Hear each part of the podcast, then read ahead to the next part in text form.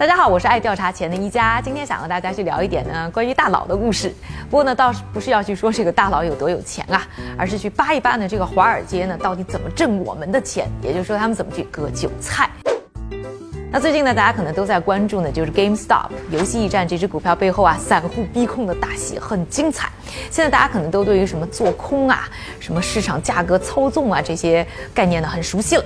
不过其实呢，这个大戏背后呢，还有一些呢华尔街的把戏呢，我们可以学习一下、了解一下。在这个过程中呢，我们就可以呢从一个这个大戏背后一个很有意思的机构呢来说起。这个机构就叫做 Citadel。Citadel Citadel may have been involved in Robin Hood's Citadel 城堡。城堡系下面有两家公司，一家公司叫做 Citadel Securities 城堡证券。我们呢很多散户开户的时候啊，肯定是通过什么啊 Robinhood 呀、TD Ameritrade 啊、Scottrade 啊这些呢券商，我们下单也是通过他们啦。但其实啊，我们下了单以后，我们这些散户的单很多的执行呢，就是通过刚才说到这个城堡证券。所以啊，这个很多的散户在市场当中去进行交易，有一个非常大的利益相关方就是这个城堡证券。另外呢，Citadel 呢，也就是城堡旗下呢还有一家公司，就是它的对冲基金 Citadel。那要知道呢，在整场的散户逼空大戏背后呢，有一个呢因为做空而亏了很多钱的机构，叫做 Melvin Capital。亏钱以后就开始融资啊，有两个机构呢给他集体呢注资了二十七点五亿美元，很多钱。这两个机构当中有一个就是 Citadel 对冲基金，而 Citadel 的对冲基金加上刚才说到的城堡证券呢，合在一起就是城堡投资集团。这个投资集团呢，它的老板呢是一个人，叫做呢 King Griffin，我们下面喊他格里芬。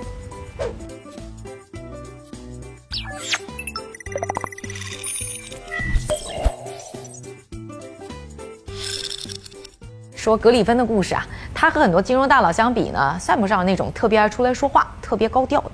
但是有钱的也不是吹的啊，这花起钱来绝对是非常的高调。比如说啊，美国有史以来成交价最贵的住房，就是人家在纽约的家，那是他啊，二零一九年两年前呢，呃，在二二零 Central Park South 买的一个顶层。两点三八亿美元，就是十五亿多人民币，两千两百平方米，那就是七十万一平啊，绝对是豪宅中的战斗机。而且除了这个房子以外呢，在什么英国啊，人家也有上亿美元的房产，所以房产市场当中有它巨大的意义。人家呢，在实时的啊 Bloomberg 的一个富豪排行榜上呢，现在我看到是排名第九十五名，资产呢是两百多亿美金。另外，他捐起款来也是绝对不手软啊，光是芝加哥这一个城市。啊，人家的捐款就超过了三亿美元，也不说他什么母校哈佛了，就是一个完全跟他八竿子没啥关系的芝加哥大学的经济学系，人家一捐就是一点二亿美元。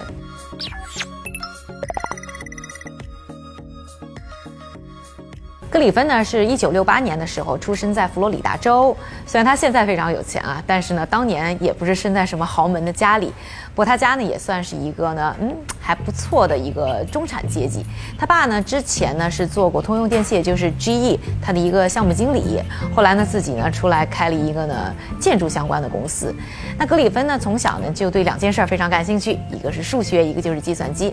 所以人家在高中的时候呢，还做过数学俱乐部的这个。主席，另外呢，还和别人捣鼓了一个呢，这个软件建公司，专门呢给学校呢卖教育软件，而且这家公司到现在呢都还活着。一九八六年的时候呢，格里芬呢就升到了哈佛大学去学经济。那那个时候呢，一般的学生啊，他的大学都是在什么学习和 party 之间度过的。格里芬的大学呢，则是忙着在赚钱。之前呢，好像跟大家聊过这个垃圾债大王 Michael Milken 啊，人家上大学的时候呢，是发现了垃圾债背后的机会。这格里芬上大学的时候呢，则是发现了可转换债券市场的低效当中存在的机会。什么叫做可转换债券呀？嗯。科普硬核时间到了，这个可转换债券就是 convertible bond，就是未来呢有机会变成股票的债券，或者说呢有可能会变成股权的债务，这个很类似于投资当中这个试婚同居的阶段。这个怎么讲呢？就是有个投资人哎看到一家公司，冥冥之中呢感觉哎挺有发展机会的，但呢又觉得有点不靠谱，就是呢又怕亏钱，又怕呢失去真爱。怎么办呢？那就咱们就试试看呗。所以呢，他就会说给这个公司一笔钱，不过算是借钱给你。如果你发展的好呢，未来某一个时间呢，就可以把这个借给你的钱呢，啊，当做是我给你的投资，然后按一定的估值呢，转换成呢这个股票。转换成这个股权，啊，如果呢你发展的不好，不好意思，那你就得欠债还钱。也就是说，对投资人来说啊，这个好处呢一点都不想丢，但这个风险全都让创业者自己承担。那这个可转换债券呢，一般是在一级市场比较的多啊。那当时呢，市场当中的交易应该说呢非常的低效，所以呢，格里芬就觉得这里面挺有机会的。他带着这个想法呢，就就说服了他妈、他外婆还有他俩朋友，一起呢给他呢投了二十六点五万元。要说呢，他也是挺能呃这个忽悠别人的。他还说服了自己的这个宿舍的管理员啊，让他在宿舍的顶上呢安了一个锅去接收呢这个全球的股市的。报价信息，然后呢，又买了一个电话、一个电脑、一个传真机。哎，人家在十九岁的时候啊，就开了自己的第一支基金。 I had a fax. I had a phone. I had an IBM PS2 personal computer. And it is true, I put a satellite dish on top of the building. And yes, I started it in my dorm room. Now, we started just weeks before the crash of 87. 那紧接着啊，因为那个时候他是在一九八七年嘛，那那个时候呢，紧接着呢就出现了美国当时的股灾，他就借着这个股灾呢，通过呢卖空大赚了一笔。就这样一个金融小天才呢，就浮出水面了。那可以想象呢，很快呢也被当时的一些大佬盯上了。所以在一九八九年，啊，格里芬呢从哈佛大学三年毕业以后啊，就被呢芝加哥当时的一个基金大佬，就是 Glenwood 的创始人 Frank Meyer。麦耶呢招到了手下，这麦耶呢也是非常的看好格里芬的潜力啊，上来呢就给他了一百万美元让他去管理。这格里芬也是非常的争气，一年呢就把这个一百万的回报率呢做到了百分之七十。那这个时候呢，也就是一九九零年啊，二十二岁的格里芬呢算是翅膀硬了。准备好正式出道，独立门户。就在这一年呢，就创办了他的城堡 Citadel。当年这格里芬啊，在圈内绝对是流量和实力并存的优质小鲜肉。而说到 Citadel 就城堡这个名字，其实呢不是创立的时候就有的，是在一九九四年的时候才改的。它的意思就是，不管你股市有多糟，我们城堡都不倒。就你放到我们城堡的钱，一定保证你有好的回报。但其实，在二零零八年金融危机的时候的话，城堡最主要的一支基金呢，也曾经腰斩过。It was the only moment in the history of Citadel that our actual existence was in question. We may not survive. 当时他们还不得不啊暂停了，让股东们可以撤资、可以变现。不过很快也是还血了。而从它创立一直到二零一九年啊，它平均每年的收益呢都能保证在百分之十八点七八，非常高的一个水平。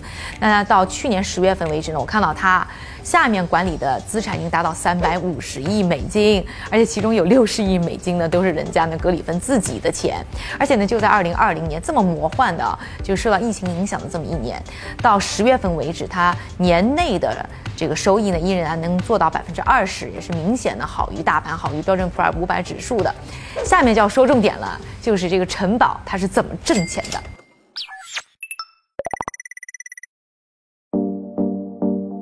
刚才说到了城堡起家呢是做的对冲基金，但是其实对冲基金的玩法，今天因为时间的原因啊，就不跟大家多说了。以后呢，专门找机会呢跟大家聊那个问题。更想说的是，在二零二零年啊，这个城堡旗下呢做的更加出位，也就是说我们视频刚开头跟大家提到的 Citadel Securities。这个城堡证券他们是怎么挣钱的？城堡证券呢，他们就不是对冲基金了，他们的本质是做市商。那什么是做市商呢？做市商呢，就是 market maker。在说做市商是啥之前，我们先来说说，就是股票市场这个价格或者这交易是怎么撮合的。一般呢是采用两种方式混合使用。那一般呢开市之前呢会有一个短暂的时间让大家进行呢集体竞价。哎，啥意思？就是开盘之前不是没有这个开盘价嘛，所以大家呢就是上去猜开盘价呀，把我觉得应该多少钱，要买多少股。全部交给交易所，交易所呜收来一堆，然后呢集体打开看，哎，就看能够成交的量最大的那个价格呢，就变成了当天的开盘价，这是集体竞价。那开盘以后呢，基本上的时间都用的是另外一个方式，叫做连续竞价，也就是说呢，把要买的单和卖的单按照时间优先、价格优先的这个原则啊，把它排序。那中间呢有交集能够配对的，哎，那个这交易就成功了。所以呢，你可以把呢这个交易所呢看成是一个这个拍卖行啊，就说你买的价格哎越高，你卖的价格越低呢，这些就越有机会呢能够配对成功。这些都很好理解啊，但这当中呢可能会出现一个情况，特别让人头疼，就是万一这个买方的价格永远都比这卖方的价格出的要低，也就是说他们永远呢没有办法去配对，你老向左，我老向右，两方老见不到面。这不就没法去进行交易，这个市场就动不起来，就是所谓的缺乏流动性。那这个时候呢，就需要有人来 make market，给市场呢带带节奏，把这个市场呢再动起来。那这样的人呢，就是 market maker，那也就是做市商，也就是呢这个承保债券他们干的事情。简单的说呢，就是你想卖股票没人接单怎么办？他们买。那你想买股票没人卖给你怎么办？他们卖。那他们怎么挣钱呀？哎，好问题。这挣钱的时候就涉及到呢这个买卖的时候出现的价差，也就是大家经常说到的 spread。就比如说啊，我有一个 A、B、C 股，我想卖，那个这时候没人接单的时候，他们这个做市商接了单，哎，给了我一百块钱。然后过了一阵子，春晚你又想买这个股票，你出一百零一，从他手上把这个 A、B、C 股又买走了。这个当中价格不是差了一块钱的这个价差吗？这个 spread 吗？就变成这个做市商挣的钱。他这样会不会亏钱呢？哎，问得很好。对，如果最后呢，他是九十九块钱卖给你春晚的，那他就确实会亏着一块钱。所以对于做市商来讲的话，他有个非常重要的一个工作，就是要判断这个价格未来的一个走势。那这个当中呢，就涉及到一个风险。这个风险怎么控制，就是做市商啊非常重要的，他们要考量的一个这个商业操作的因素。那这个我们稍后再说。而面对这个亏钱的情况呢，其实有的时候呢，做市商也不得不做。比如说呢，像纽约呃证券交易所啊，纽交所呢，他们其实是雇了一批专门的 specialist，专门的这个 market maker 做市商呢，就是专门在市场没有呃流动性的时候呢，就是亏钱他也会去接单，帮助这个市场呢流动起来，这个就是他们的工作。格里芬啊是在二零零二年的时候呢啊启动了承保证券。那当时呢，只是做啊电子期权的做市商而已，十八个月人家就做到呢这个细分领域这个资产的第一了。然后之后呢，就开始向更多的一些呢资产呢进行呢业务上的蔓延。现在人家呢在七个国家、十个城市呢都有业务，员工上千。而且呢，他还很有意思，就是承保证券这个业务啊，他的 CEO 呢还是一个华人，叫赵鹏。这个人呢是北大毕业的，然后在加州大学呢伯克利分校呢是读了一个呢统计学的博士，毕业以后呢就进了城堡。那我记得当年二零一七年他变成 CEO 的时候，还有不少的中文的文章都在标题都在写什么哦，华人接班了。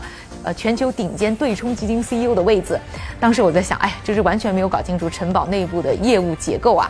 就虽然赵鹏确实很牛，当了这个 CEO，但这个牛的点好像当时没有戳得太对。那回过头来再讲这个城堡证券他们有多牛，他们现在发展的规模已经达到，就是说整个散户交易市场百分之四十一的业务呢，都是通过他们来进行完成的。我们就说啊，刚才提到的这个 GameStop 游戏驿站股票价格大战的那一周啊，在周一到周四呢，整个股票的交易就有百分之二十九呢，最后是通过呢 Citadel Securities 城堡证券去完成的。下面再跟大家说个重要问题，就是他们怎么能拿到呢这么大的一个交易量呢？方法非常简单，就是靠钱去买。这个地方就要说到了，这个什么 Robinhood 当年起家的时候就打着一个旗号，一个卖点就是零交易费。而且现在呢，像什么 TD Ameritrade 这个零交易费都成了一个呢券商的标配了。不是说啊，是因为科技发展啦，成本降低啦，可以让我们散户呢不花钱也可以交易了，而是这些券商找到了其他人来买单。而这个买单的人呢，就是像城堡证券这样的做市商，他们呢会花钱去让这些呢券商把很多的交易流量、交易的订单呢发到他们的手上去进行执行。那像在去年啊，这些在美国大的券商，他们通过股票啊，还有呢期权的交易啊，挣的钱差不多是二十六亿美元。那这个当中很大一笔呢，就是来自于像城堡证券这样的做市商支付给他们的流量费。为什么要去买交易流量呢？这个问题问的特别好。那最显而易见的原因呢，就是刚才我们说到做市商挣的呢，就是说价差 spread，有的时候呢非常的低，就一分钱，所以你必须有很大的量才能让它呢挣到足够多的钱。另外呢，还有一个更有意思的原因，就是刚才我们说到了，就是做市商是有风险的，他如果做事的方向和市场趋势是反的话，那他就有可能亏钱。那这个时候大家就要知道了，做市商在帮你呢完成交易，帮你接你的单的时候，其实他是做到你赌桌的另一边，因为你在卖股票的时候，你其实就是看跌这只股票。那么对于做市商来讲，他买了你的股票，他其实就是在看涨。那你想一下，你若是做市商，你是会和那些啊经验丰富的机构在做对手的时候，你的盈率高，还是在和那些啥都不懂的散户在做对手的时候，你的盈率高呢？那当然是和散户做对手的时候，你赢的机会更大呀。我之前就深深的看到过，有一些做黄金的做市商哈，就被自己的客户玩死了。所以呢，对于这一些呢做市商来说啊，这些散户的流量、散户的交易呢，是特别特别的有价值，那更容易让他们挣到钱。所以在行业里呢，人经经常会喊这些散户的交易流量叫做 domoney。傻钱，也就是说这散户人傻钱多，而且呢，这些做市商他如果能拿到呢大量的这些单，他还可以通过一些算法去判断，哎，这个市场的趋势到底是什么，帮他呢更好的做事或者说更好的赚钱啊，所以你就可以理解了为什么他们很愿意花钱去买这个交易上的流量。但其实这个当中呢也是有个很大的问题，就说如果啊这个券商挣的钱是从做市商来的，那么对于券商来说，他把这个散户的单、散户的交易交给谁的时候，可能他就不是考虑说，哎，谁能给我的顾客拿到最好的股票的价格，而是说谁能让我最后挣到的钱是最多的。也是因为这方面的原因啊，在有些国家，比如说加拿大，对于这种花钱买啊散户交易流量的这个行为呢是禁止的。包括 Citadel 自己啊也出过这方面的问题。我记得在二零一七年的时候，他就为这方面的问题呢还啊被罚了两千多万美金。不过现在重点要来了，就是说如果散户非常强大。说已经强大到能够呢移动这个市场的方向，也就是说呢，散户在和呃这个做市商之间的对赌当中啊，散户一直是赢的时候，那这个做市商就算他手上做的这个交易量非常的大，但有可能还是挣不到钱，而且甚至有可能是亏钱的。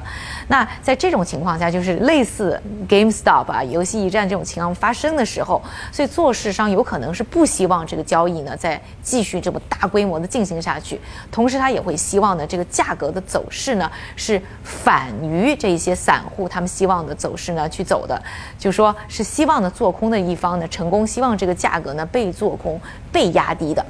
那听到这么多以后呢，其实呢，我们对于呢游戏驿站啊，或者说 GameStop 背后发生的很多的事情，什么这个交易的限制啊，或者说他们这个投资啊等等的，其实没有什么证据是说这个行为之间有什么关系。但是呢，从我们对于他们生意的理解上来看啊，啊 Citadel 或者城堡他做的一切呢是非常合理的，是符合他的利益的。